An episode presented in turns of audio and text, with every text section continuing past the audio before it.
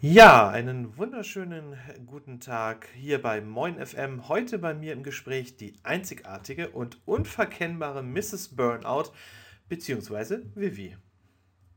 Hi, schönen guten Tag. Hi. Ja, Vivi, du hast ja einen kometenhaften Aufstieg gehabt mit äh, durch den Support von TikTok mal so einigen holprigen Schlingern. Wie kamst du zu TikTok? Ähm, tatsächlich begann es durch meinen Mitbewohner, meinen Kumpel, der begann nämlich TikTok-Videos zu machen.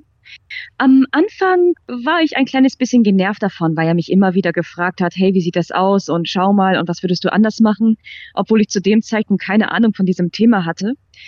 Bis ich dann irgendwann, ich weiß nicht, selber irgendwie Lust hatte, mich damit zu beschäftigen, fing dann an, einen Account zu erstellen, war erstmal nur eine stille Zuschauerin, begann dann selber auch Videos zu machen, weil ich mir Bock drauf hatte, meine ersten Videos waren grottenschlecht, aber irgendwann habe ich einen Stil entwickelt und dann oh, ging's los. Ja, die ersten Videos sieht man ja übrigens nichts mehr, die hast du ja gelöscht. Ne? Die habe ich gelöscht, leider. leider. Ja, du bist gerade in der Ausbildung zur Pflegefachfrau. Wie sehr beeinflusst dich deine Arbeit in puncto Content?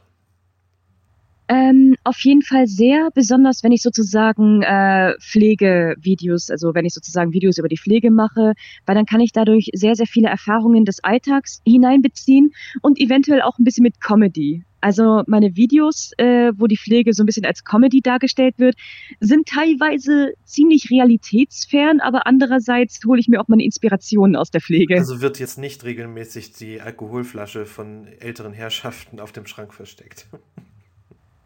Nein, zum Glück nicht. Das kommt bisher nur einmal vor. Ah, okay. Gut, an dieser Stelle von meiner Seite herzlichen Dank für deine Arbeit auf jeden Fall und für deinen humorvollen und auf den Punkt bringenden Humor in Bezug auf den Beruf der Pflege. Ja, würdest du auch anderen jungen Menschen denn zu dem Beruf Pflege an sich raten? Ähm, ja und nein. Also mir persönlich bereitet der Beruf wirklich jede Menge Freude.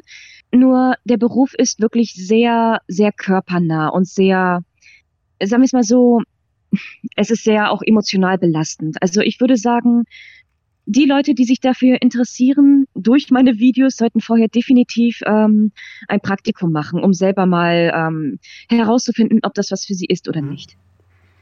Ja, gibt es für dich denn so einen Schlüsselmoment, wo du sagen würdest, ja, genau deshalb bin ich in der Pflege?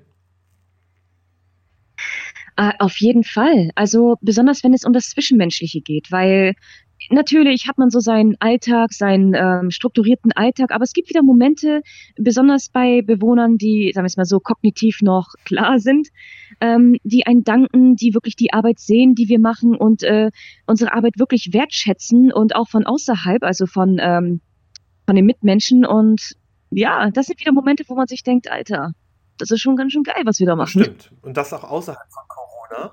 Ne? Ähm, da kann man ja auch jetzt Ja. klatschen. Also man muss das jetzt nicht nur auf Corona beziehen, ne? Also, Ja, also sagen wir es mal so, sagen wir es mal so, dank Corona, ähm, ich bin froh, wenn es vorbei ist, ne? Aber dank Corona sind die Leute, sagen wir es mal so, ist, kam die Pflege wenigstens einmal so ein bisschen in den Mittelpunkt. Es war jetzt ein bisschen abgeklungen, aber besser einmal als keinmal. ja, wenn wir schon beim Ausfragen sind, ne? Ähm, Familie.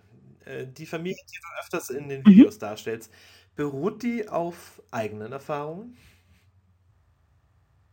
Nein, ganz und gar nicht. Also anders als in den Pflegevideos, ähm, sagen wir es mal so, was die Familie angeht, da ähm, sind alle Charaktere frei erfunden, keine Inspiration aus meinem Privatleben. Also die sind alle frei Ah, okay. erfunden. Also wäre jetzt, selbst wenn, ähm, äh, dann wäre der Assi-Bruder ja auch eine ganz schöne Herausforderung, oder? Das wäre, ja, ich glaube, ich wüsste gar nicht, wie ich mit sowas klarkommen würde. Das ist so ein Ja, bisschen. Also hardcore, ich könnte mir das auch nicht so gut vorstellen. obwohl es mega Ja, cool ist, den glaube zu ich. spielen. Weil man so alles mal rauslassen kann.